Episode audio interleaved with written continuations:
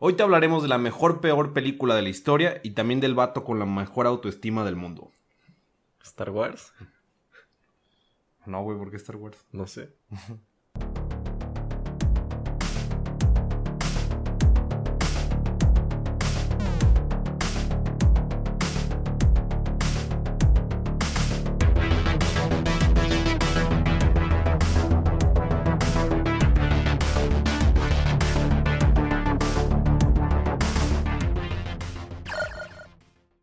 Este es el Club del Desayuno, el podcast donde hablamos de pues todo lo que incluye la cultura popular, películas, cómics, videojuegos, series, lo que sea. Son esas cosas que nunca van a aportar nada a tu vida profesional, pero pues que sí le dan sentido pues a nuestras vidas personales.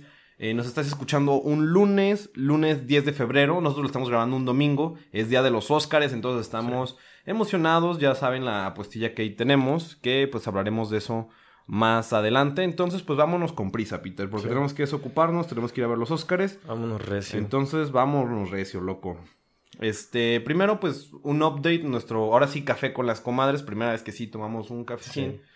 Y es la primera vez que sí grabamos en la mañana y después de desayunar. Mm. Ah, no hay tantas cosas, este, rápidamente, yo vi eh, Bombshell, la película estelarizada por Charlize Theron, eh, Margot Robbie Margot. y también está Nicole Kidman que habla de eh, una serie de acosos que había por parte de un ejecutivo en Fox News. Mm. Una película muy relevante y que creo que todos deberíamos ver. Eh, que te presenta mucho el, el punto de vista de esas personas que acosan y que luego no les creen y que luego de ¿por qué no hablaste antes? y entonces te acostaste por fama. Eh, creo que mm, te hace entender muy bien ese punto. Y creo que sí deberíamos verla todos. Además, muy buenas actuaciones de parte de sus tres protagonistas. También sale por ahí John Lithgow, totalmente irreconocible. Y hablando de Margot Robbie, también pude ver Aves de Presa o La fantabulosa emancipación de una Harley Quinn. Que yo no esperaba nada de esa película y la neta se me hizo bastante divertida, ¿no? Tiene un humor como más para adultos, como algo así Deadpool. Ok. Eh, hay algunas partes flojillas del guion, pero aún así me la pasé muy bien. Eh, tiene música increíble, el soundtrack, re- chéquenlo. Lamentablemente la película no le fue tan bien, creo, en, en, en taquilla, Sí. porque pues son los Oscars y ahorita la gente anda con los ojos clavados en 1917. Sí. Eh, pero es muy buena, Margot Robbie, pues se luce como siempre, de verdad creo que este papel de Harley Quinn le quedó muy bien. Y este, Ewan McGregor también sale como Black Mask, Sí. el villano principal de la cinta, que también increíble este vato, neta, Ewan McGregor nunca, nunca sale mal. Y saludos a Ewan McGregor, que seguramente escucha este podcast. Y también, este, pues pude conseguir boletos para el Corona Capital Guadalajara que les hablábamos. Entonces, pues ya estamos endeudados. Si algún día alguien nos quiere donar dinero, yo estaré muy feliz de eso. Porfa. Y este, también mm, compré boletos para el Festival Adverso. Entonces, nuevamente, si nos quieren donar dinero, por favor. Sí. Siguen Y- sin pagarme. Hola. CTA. Y hablando de eso, también de conciertos y de que andamos gastados, Ajá. puede que nos escuchen a lo mejor con la voz Algo- eh, ronquita. Sí, algo eh, fónicos. de ahora por qué desayunaron, por qué están tomando café, por qué están grabando en la mañana. Porque ayer fuimos al foro 907 al concierto de Longshot en Malos Jóvenes Tour. Ajá. que, ¿Qué tal se te hizo, Peter? Ah, estuvo, estuvo chido. ah, pero siento que sí nos hicieron esperar mucho. güey. Sí, entramos muy tarde, pero aún así fue un concierto que yo disfruté mucho. Sí, si te estuvo gusta. Longshot, es un hip hop como para morritos depresivos y también para Ajá. frikis que pues encaja para pues las nosotros dos, ¿no? Sí. Si no lo han escuchado, denle una oportunidad. Hubo algunas banditas invitadas y pues yo me la pasé muy, muy, muy bien. Me la pasé suave. Estuvo suave, Estuvo ¿no? suave. Y pues esos son los updates que yo tengo en este comadreo, Sí. Peter. No sé tú si tienes algo más que agregar. um, bueno, yo chequé por corroso de, de las películas que subieron a Netflix de Studio Bilby, de las primeras que subieron. Las Ah. están subiendo como, Sí, eh, como, como salieron. Ajá, como, no, no sé bien. Mm, no, creo que es como por cachitos. La verdad no sé bien, pero ya hay varias, hay como unas cuatro, creo. Mm, ok. Ajá, está Mi vecino Totoro, está ah, Historias de Terramar, y hay otra que no me acuerdo cómo se llama. Ajá, pero ahí están varias. Este, y qué más, Eh, escuché la nueva colaboración que tiene Gorilas con otra bandita inglesa, Slaves, que te estoy diciendo ayer. Y no sé, está medio extraña porque el, el estilo de Slaves es algo como violento, desmadroso. Ajá. Y en esta se, no sé, suena muy amigable.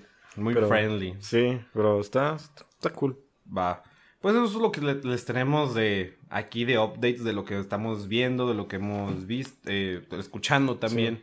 Eh, ya empezaron los conciertos este año, entonces pues nos vamos con todo. Nos damos recio. Y entonces hablando de irnos recio, pues vámonos recio con el tema de hoy, ¿no? Este, ya para no hacerlos esperar Como también. el. Te le fuiste recio. Vámonos recio.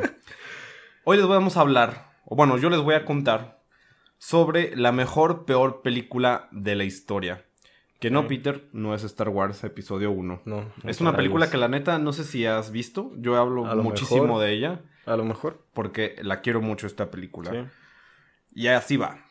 En 2003 se estrenó una película con una de las historias más peculiares que se conocen. Y no me refiero a la trama de la película en sí, sino al cómo se hizo y la historia del artista detrás de esta obra maestra. Ah, ya sé. Aunque también la historia pues sí está bien pinche rara. Ajá. Te estoy hablando de The Room. Producida, escrita, dirigida y protagonizada por nadie más ni nadie menos que la leyenda Tommy Wiseau, Tony Wiseau. A quien vamos a conocer a fondo en este episodio, o al menos vamos a conocer lo que se puede conocer de él. Y también es importante que no confundamos The Room con la película que se llama Room, nada más, Room. que es por la que Brie Larson ganó el Oscar, Sí. que existe mucho esa confusión. Entonces una es The Room, la otra es Room. Bueno, esta película es considerada por muchos como la peor película de la historia.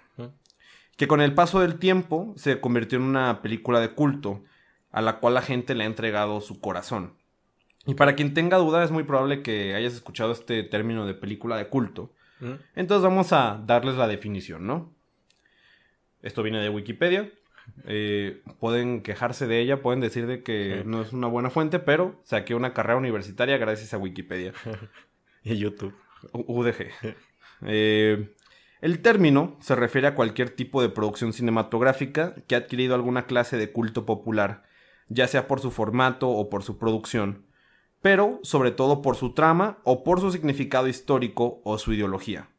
Suelen considerarse polémicas debido a que incluyen ideas o temas notablemente controvertidos, ya que, eh, perdón, o a que siendo más convencionales en su temática la presentan de un modo alejado de los convencionalismos estéticos o narrativos.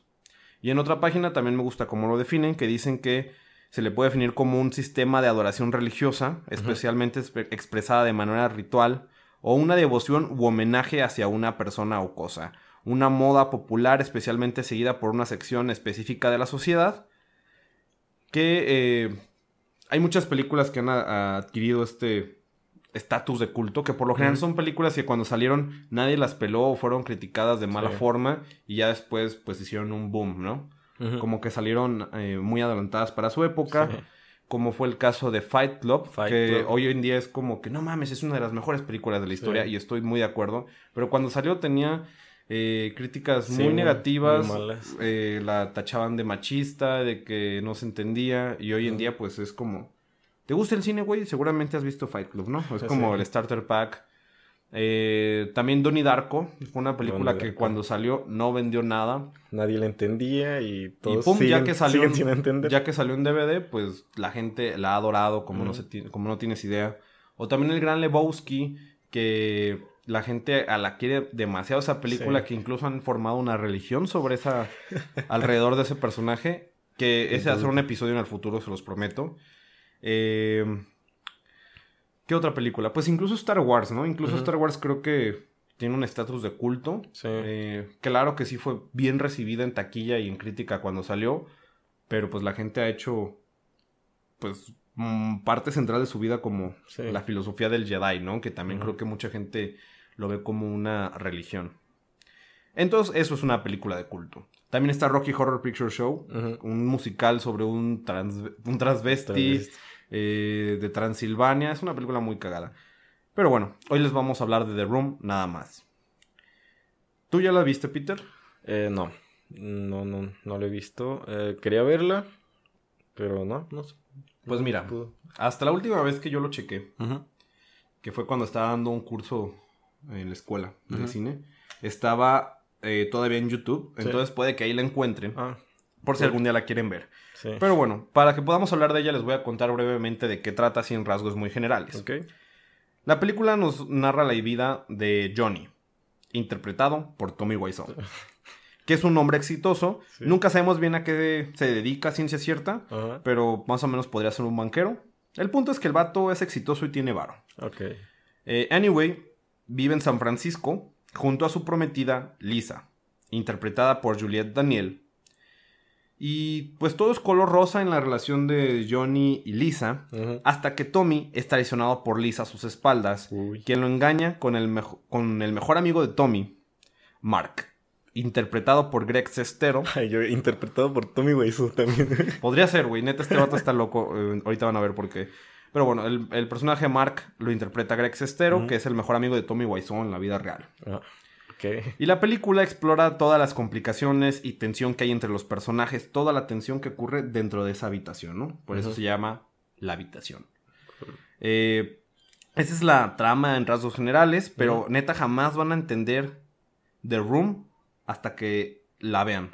Porque es, algo que, es algo que se tiene que eh, experimentar, se tiene que vivir. Pero igual les voy a platicar también por qué esta película es tan especial. Ok. Pero bueno, con esta descripción puede que crean que pues no es la gran cosa, ¿no? O sea, no suena tan mal. No suena así como espectacular, pero tampoco es como que, güey, ¿qué pedo con esa historia, no? Suena como algo que ya hemos visto muchas Sí. veces. Ajá. Y vivido. Oh, oh, oh. Ay. Arco oscuro. El arco oscuro. Hay un arco oscuro de nuestra vida que Sí. podría haber sido The Room. Algún Puede día tal vez lo sepan. Eh, O ya lo saben. Shh, Es un secreto. Pero bueno, ¿cómo es que es la peor película de la historia? A eso es a lo que vamos. Primero tenemos que conocer al genio detrás de esto, al enigmático y al inigualable Tommy Wiseau, que durante muchos años, hasta hace muy poco, se desconocía demasiadas cosas de este vato, ¿no? Nadie sabía de dónde venía, eh, nadie conocía su nombre verdadero o su edad. Ok. Y vamos a hablar de eso más adelante. Eh, parece, pareciera como si el tipo simplemente se hubiera materializado en Ajá, Estados. Unidos. Sucedió. Ajá, apareció el güey. Y Tommy, la neta, es un, es un sujeto muy extraño desde que lo es. Si pueden, busquen fotos de este güey porque... Imagínenselo así, para quienes nos escuchan en Spotify. Eh, es un tipo con una cabellera muy larga, Sí. tez muy blanca, usa siempre lentes oscuros, incluso en interiores. Siempre. Eh, y tiene un gusto muy peculiar por los cinturones y los Sí. estoperoles. O sea, el güey usa como cuatro Como cinturones. cuatro, ¿no?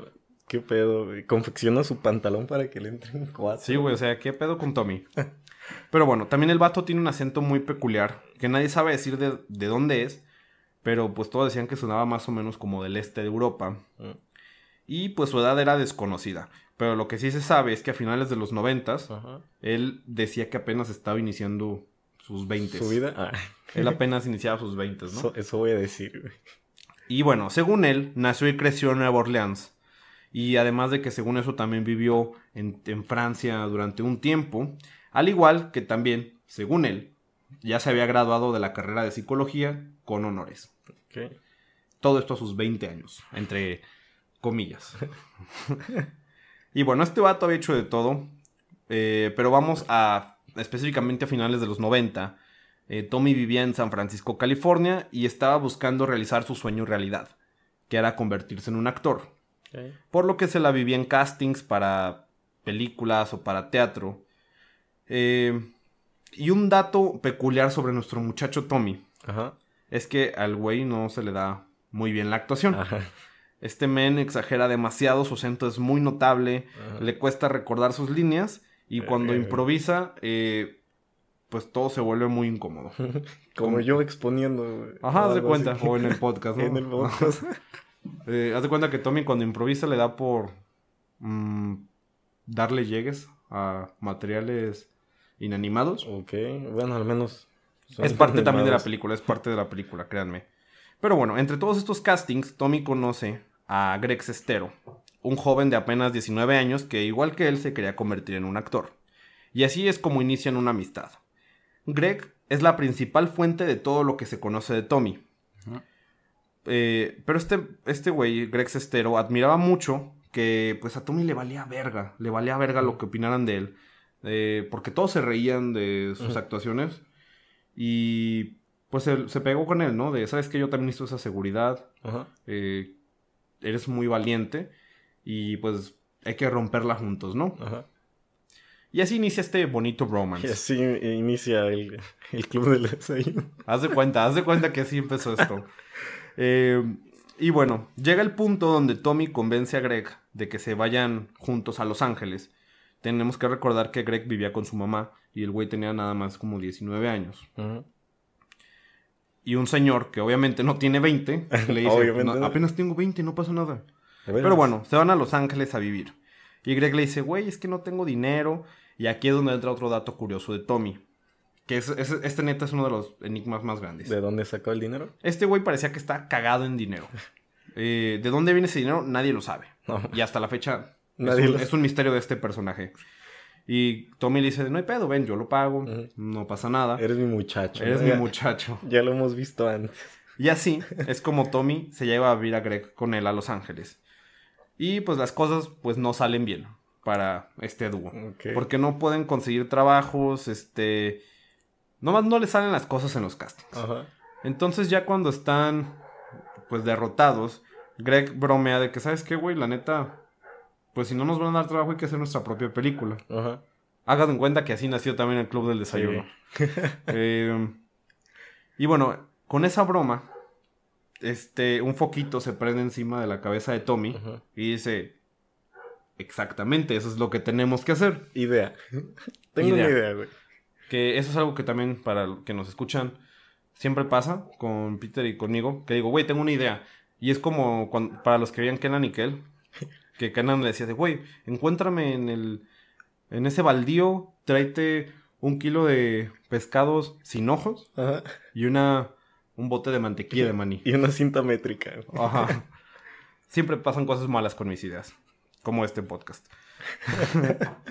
y bueno, entonces así es como Tommy dice, ok, vamos a hacer nuestra propia película. Y el güey se encierra para escribir The Room.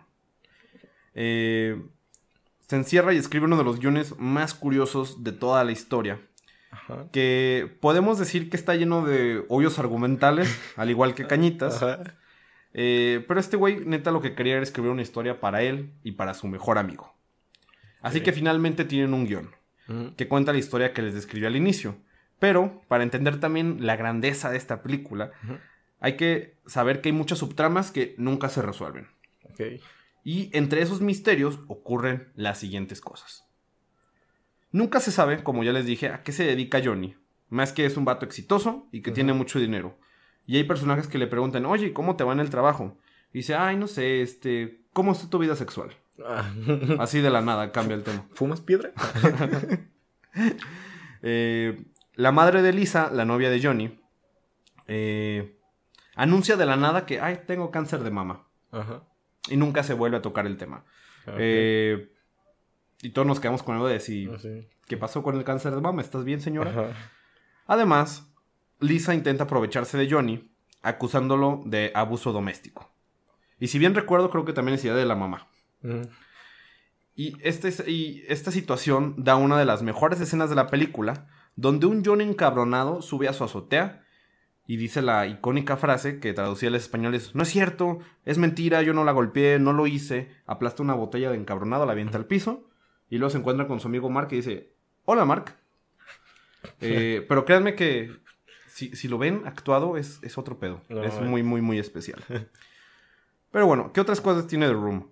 Leslie y Johnny tienen un vecino llamado Denny, al que al vato les gust- le gusta verlos besarse. Ajá. Y cuando estos men, esto, esta pareja está en la cama jugueteando, Ajá. en peleas de almohadas, que literalmente eso hacen, Ok. De repente llega Denny y me dice, ay, me gusta verlos muchachos. y Denny es un, es un adolescente, güey. Ok. Eh, y además, este pervertido, en un punto de la película, eh, admite ante Johnny Ajá. que está enamorado de su prometida. Ok. ¿Y cómo responde Johnny cuando su vecino le dice esto? Simplemente le dice que no te preocupes, Lisa también te ama como un ser humano. Ok. Eh, El güey de los fetiches raros, ¿no? Quiere una relación seria.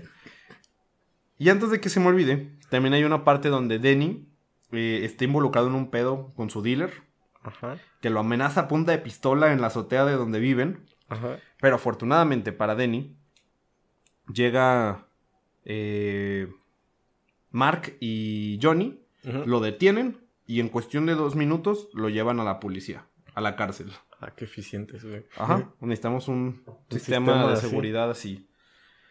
Eh, unos detalles extra, hay personajes que aparecen y desaparecen de la historia, de los cuales nunca sabemos qué pedo. También por algún motivo desconocido, en el departamento de Johnny hay un chingo de fotografías de una cuchara. Ajá. Hay fotografías de cucharas por todos lados, Le, güey. le prenden las cucharas. Nadie sabe por qué, güey. No sé. Espero algún día saberlo, pero creo que nada más él sabe por qué hay cucharas.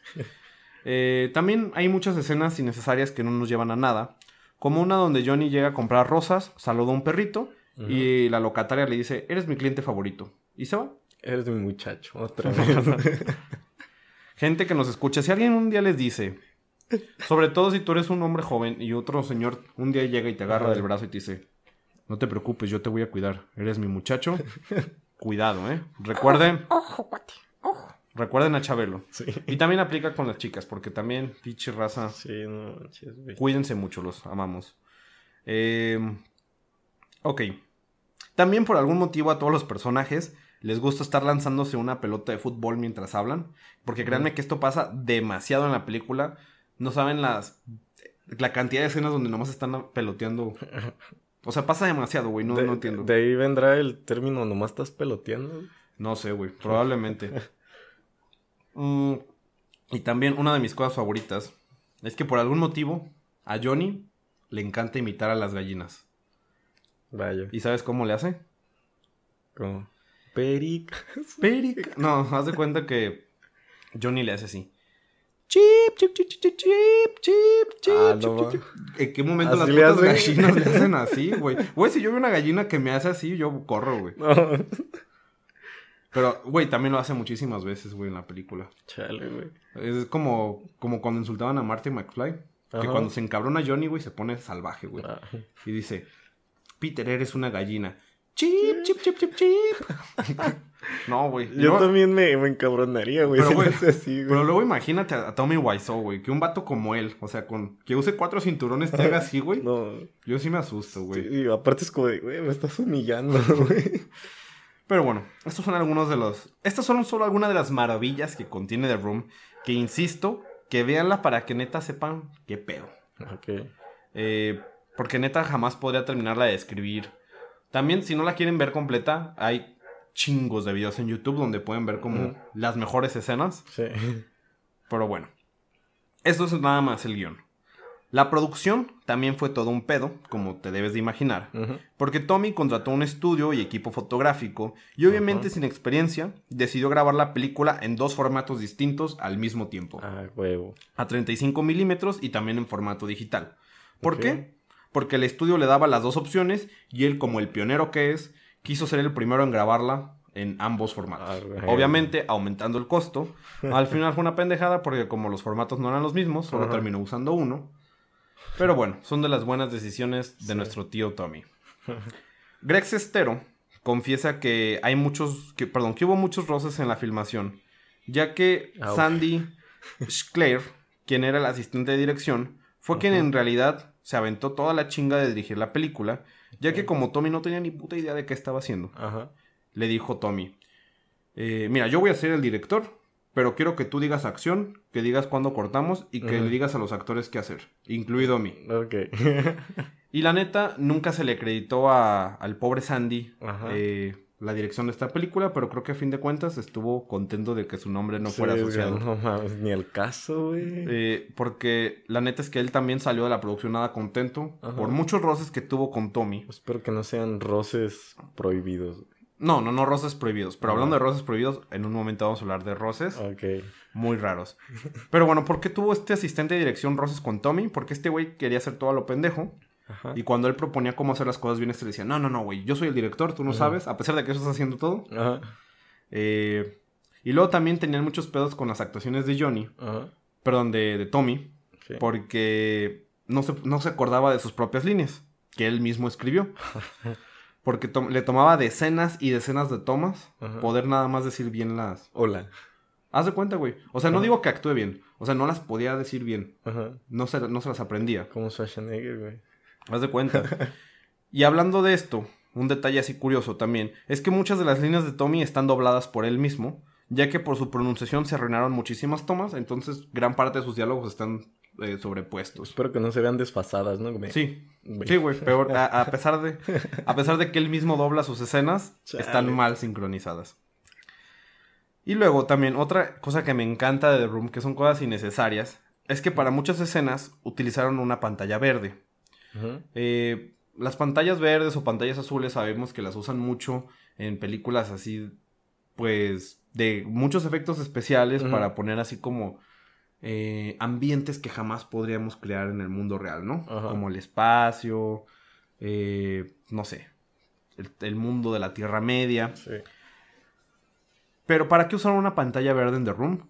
No lo sé. Las escenas que graban en la azotea Ujú. quisieron, bueno, Johnny dijo, ¿sabes qué? No importa que tengamos una azotea de verdad con un cielo de verdad y luz natural. Ajá. Yo ya renté un estudio, entonces quiero usar una azotea como set Ajá. y quiero que haya una pantalla verde detrás para poner yo el cielo.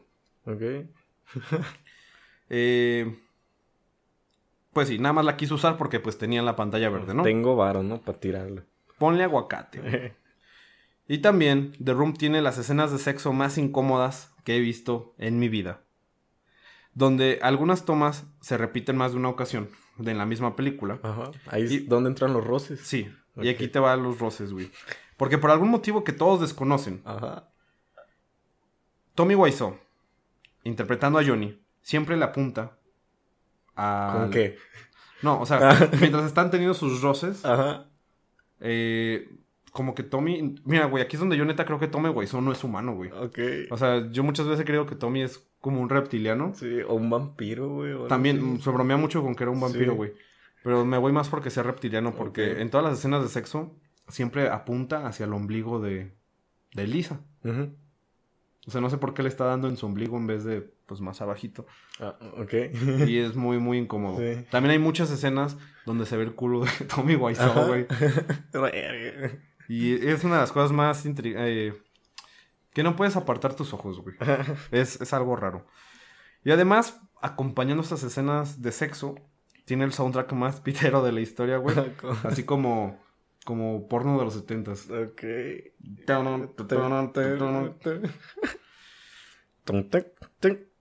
No, güey. Neta, vean The Room.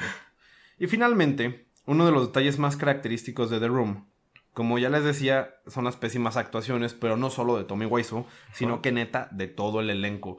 Eh, es que por eso es una joya, güey. Neta, la película está vendida como un drama, porque es un drama de infidelidad, de traiciones, este, tiene un final muy fuerte que no les quiero spoilear. Ok. Pero las actuaciones, güey, neta, son una joya, güey. Es, es totalmente risible. Neta, te cagas, güey. Te cagas de risa viendo esta película. Te juro, güey, que los actores de La Rosa tienen mejores tablas de actuación que, que todo el elenco de The Room. Y no estoy mamando, de verdad. en fin, fue un cagadero. Y Greg narra que hubo roces, pues, con todo, todo el elenco. Incluso entre ellos. Demasiado Pero roces. finalmente, The Room había sido terminada. ¿Y sabes en cuánto salió el chistecito? Mm, uy. Una que- película independiente con actores que nadie conocía. Más que chuponcito. Para, así, eh, dato curioso que nadie necesita. Una de las cosas que he aprendido en mi vida laboral es que Chuponcito, eh, Chup- eh, ¿cómo se llama el otro pendejo? Lapicito. No. ¿por qué to- Gomita. Bueno, todos esos pendejos, respeto a que nos escuchen, que Máximo respeto. yo los respeto porque ganan muchísimo más Sí. varo que yo. Cobran un putero. No quiero decir cifras. Sí, para no agüitarnos. no- ajá. Pa- o bueno, tal vez debería decirlo para que si están estudiando una carrera, déjenla. Sí. La comedia es lo de hoy. Pero bueno. ¿Sabes en cuándo salió el chistecito de la película? No. 6 millones de dólares. Ok. O sea, ¿cómo consigues 6 millones de dólares, güey? Ajá. ¿Qué pedo, güey? ¿Cómo los consiguió Tommy? Nadie sabe, güey. Neta, hasta la fecha nadie, nadie tiene idea de dónde sacó el dinero. Ok, no... El único que sabe es, pues, Tommy Wiseau. Ajá. ¿Y su contador, supongo? Güey, yo creo que no hay... Ni tenía contador, güey. contador, güey. No sé. Ni declaraba, ¿no? Es que, güey, te juro que hay películas independientes con nombres conocidos Ajá, que cuestan muchísimo menos, güey. Ajá. Pero bueno, obviamente el presupuesto se infló demasiado por las malas decisiones e inexperiencia de Tommy, que pues rentaron todo el equipo más caro sin saber utilizarlo, eh, pagando eh, sets, güey, que no necesitaban. Y además de que pagó este güey para que fuera exhibida en cines. Sí. Además también contrató un espectacular en Los Ángeles promocionando la película. Que también es un chingo de dinero, güey, neta. En Los. Ángeles todavía, imagínate. Que, pues sí, no es barato. Y un, dota- un dato curioso de este espectacular es que se quedó puesto por muchísimo tiempo. Y en él aparecía la cara de Tommy Wiseau. Qué bueno que era su cara y no anunciando, sí, anunciando The Room. Y además venía el número telefónico de Tommy. Ah, huevo. ¿no? Que la Como- neta- Como Vergara. Haz de cuenta, güey. Pero haz de- a- aparte, si tú le marcabas, Ajá. te contestaba Tommy Wiseau, güey. Ah, Ya lo cambió, a lo que tengo entendido. ok. Y esto lo hizo, pagó por que estuviera en cines y también para el espectacular, porque el vato quería que fuera elegible para los Oscars. Sí, qué pinche autoestima, güey. Todos apunten en esta vida a tener una autoestima como Tommy Wiseau.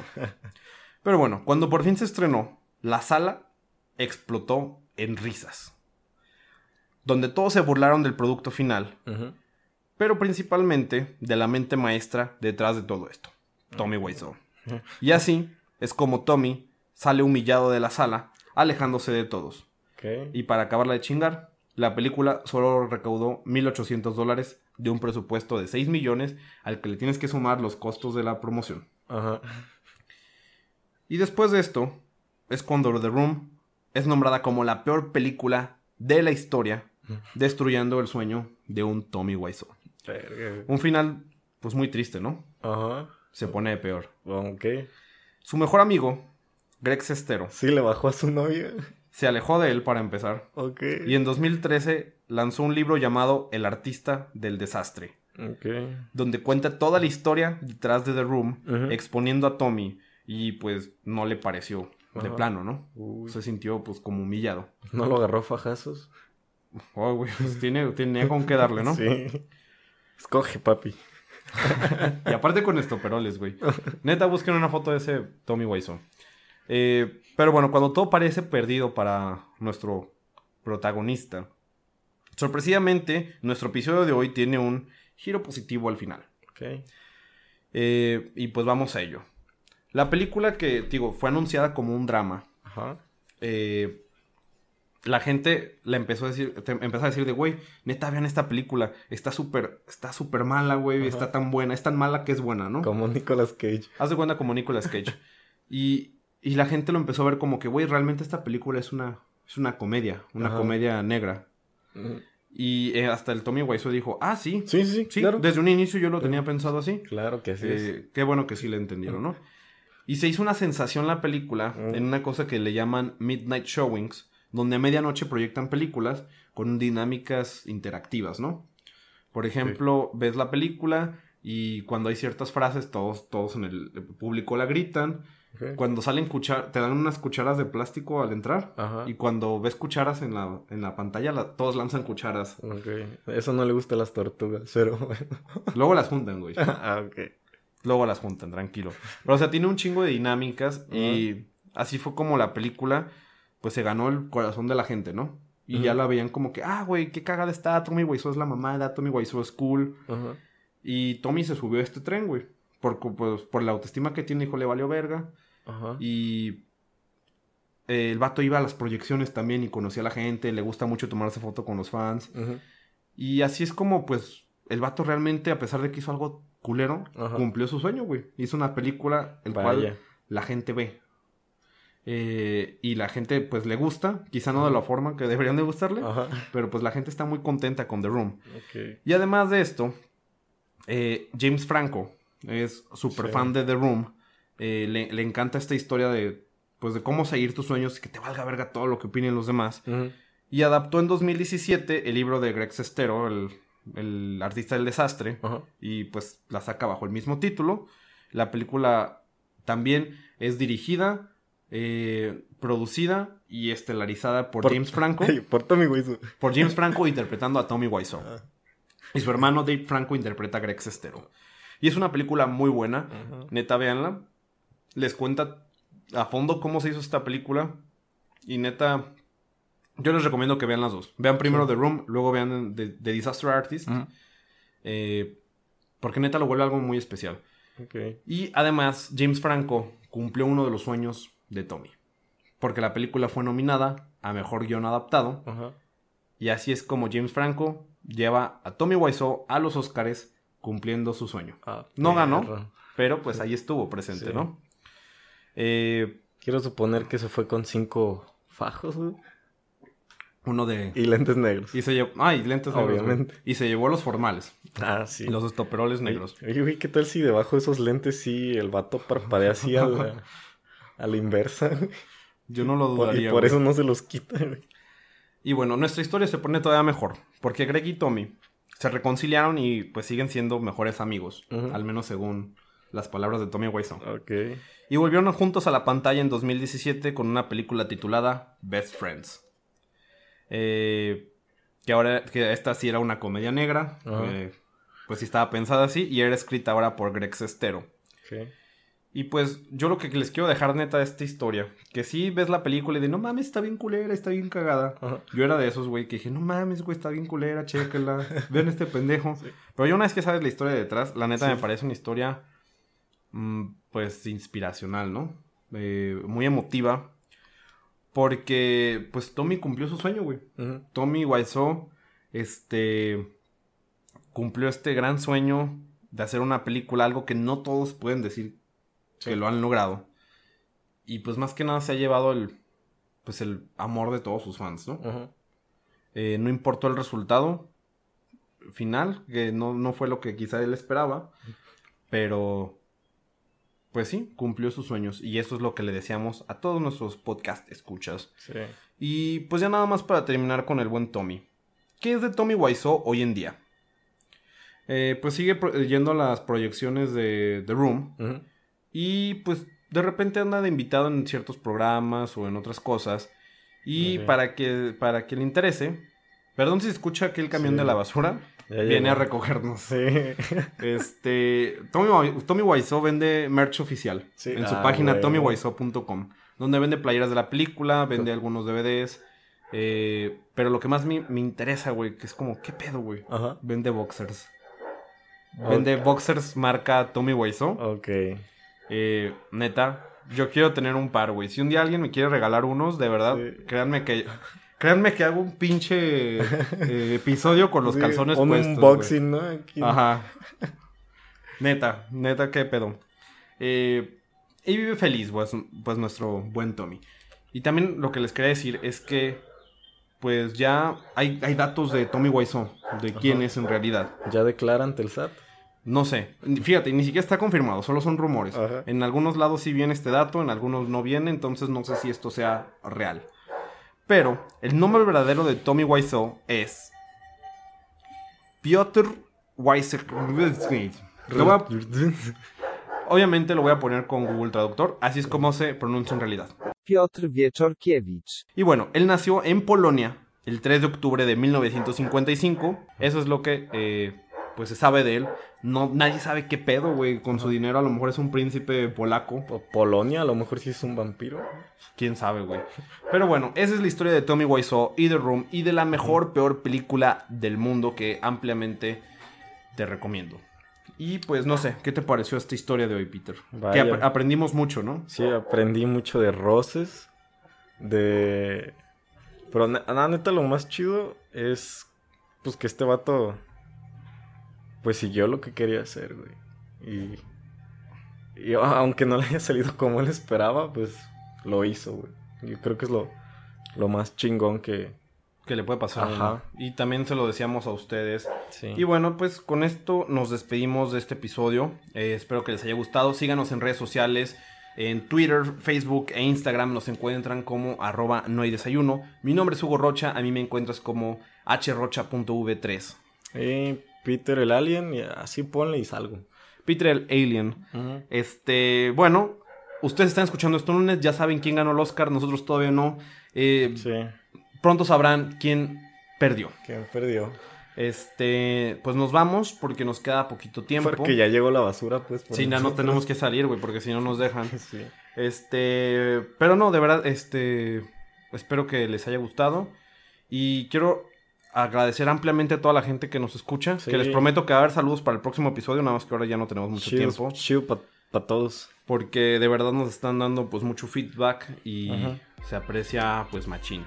Eh, pero bueno, pues nos despedimos de este episodio. Nos escuchamos el jueves. Besos para todos los TQM. Rolling around making these songs that feel right. Every day I wake up, I'm thankful, trying to reveal that I think too much. Just gotta go with the flow, let it go, say it loud again so everybody know. The family's connected in so many different ways. I just wanna make music for the rest of my days. Press play, relax, and get it cracking. Spontaneous, you never know what's gonna happen. Sending out the energy from you to me. The whole world is my home, I just wanna be free. Make a way and elevate your mind. We're gonna climb so high till the end of time. Come on. Pick it up and you leave with the show.